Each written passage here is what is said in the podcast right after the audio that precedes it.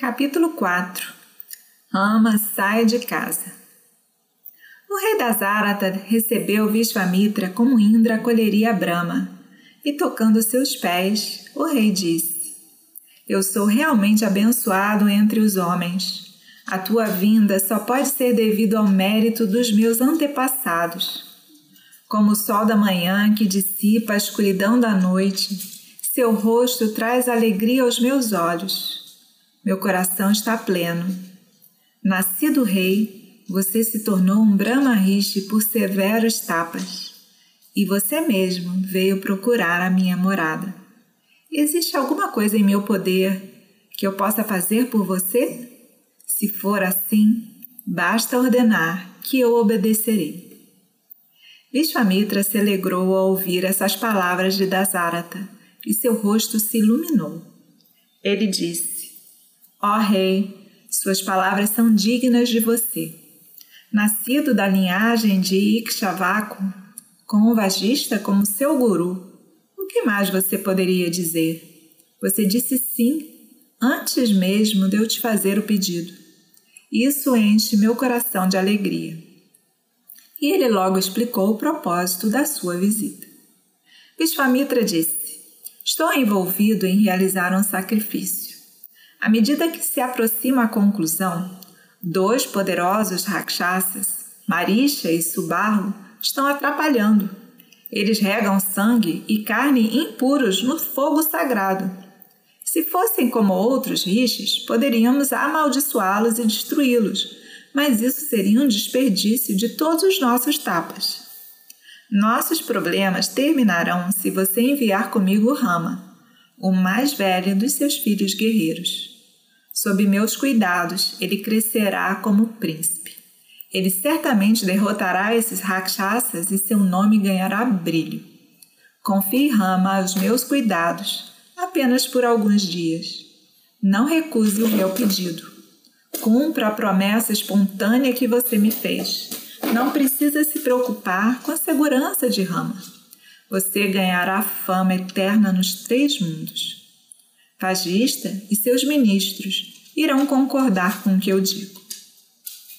Dassarata tremeu de medo e ansiedade. Ele tinha uma escolha difícil a fazer. Ou ele entregaria seu amado filho para ser morto pelos rakshasas, ou ele próprio despertaria a terrível raiva de Vishvamitra. Por alguns momentos, Dassarata ficou sem palavras, porque ele estava atordoado e confuso. Mas se recuperando do choque, ele implorou ao sábio para não pressionar com o seu pedido e disse: Rama ainda não completou 16 anos de idade. Como ele pode lutar com rakshasas? De que serve enviá-lo com você? O que ele sabe sobre as artimanhas dos rakshasas? Não é certo que eu envie um mero rapaz para combatê-los. Eu estou aqui e meu exército está pronto para marchar. Como um rapaz pode proteger você e seu Yagya? Conte-me sobre seus inimigos. Eu irei com você à frente do meu exército, fazer o pedido e servir à sua necessidade. Me fale mais sobre esses profanadores.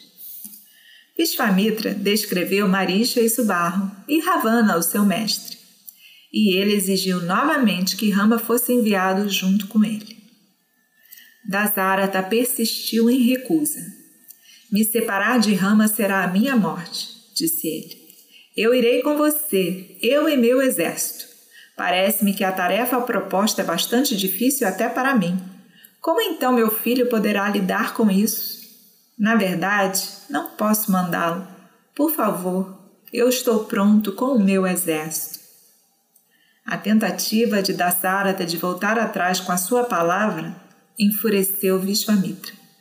Os pedidos e argumentações do rei eram como óleo derramado sobre o fogo de sua raiva.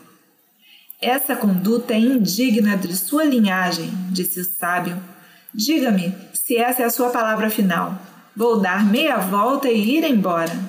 Que você e seus parentes vivam por muito tempo, tendo desviado do caminho da verdade. A terra tremeu e os deuses ficaram receosos das possíveis consequências desta ira do sábio. Vagista virou-se para o rei e falou gentilmente: Não é adequado para você, rei, recusar uma promessa feita. Nascido da linhagem Ikshavaku, você não pode fazer isso. Tendo dito eu farei, você não tem opção a não ser fazer. Se falhar, você perderá o mérito de todos os seus grandes dons e ações. Envie Rama com o sábio e envie Lakshmana também. Você não precisa se preocupar com a segurança deles. Sendo protegidos por Vishvamitra, nenhum Rakshasa poderá machucá-los. Como a bebida dos deuses, protegida pela roda de fogo, Rama também será protegido por Vishvamitra. Você não tem ideia do poder de Vishvamitra. Ele é o Tapas em forma humana o mais corajoso dos corajosos, o mais sábio dos sábios. Ele é mestre de todas as armas. Nos três mundos não existe e não existirá ninguém a igualar a sua proeza marcial ou espiritual. Quando ele era rei, ele obteve dos deuses domínio de todas as armas. Ele vê o passado, o presente e o futuro. Então, por que será que ele quer o príncipe?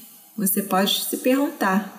Ele pode muito bem cuidar do seu Yagya, mas é para o bem dos seus filhos que ele veio aqui e procura a sua ajuda. Não hesite, envie seus filhos com ele. Ouvindo o sábio vagista, Dasarata viu as coisas claramente e resolveu enviar Rama e Lakshmana. Os dois príncipes foram levados para a presença do sábio. O rei, as rainhas e Vagista abençoaram os príncipes e os enviaram com Vishvamitra. Uma brisa agradável espalhava flores pelos seres celestiais. Sons auspiciosos se ouviam. Arco em mãos, os dois rapazes caminharam orgulhosamente ao lado do sábio Valmiki e Kamban se deleitaram ao ver a imagem dos dois lindos príncipes marchando para sua primeira aventura, sob a tutela de um grande riche, que tinha sido um renomado guerreiro, um professor que poderia criar um novo mundo. E ao lado dele, de cabeça erguida, dois príncipes aprendizes, nascidos para terminar a racha Rakshasa com espadas de vitória penduradas na cintura, arcos nos ombros fortes. Eles se moviam, cada um como uma cobra de três cabeças.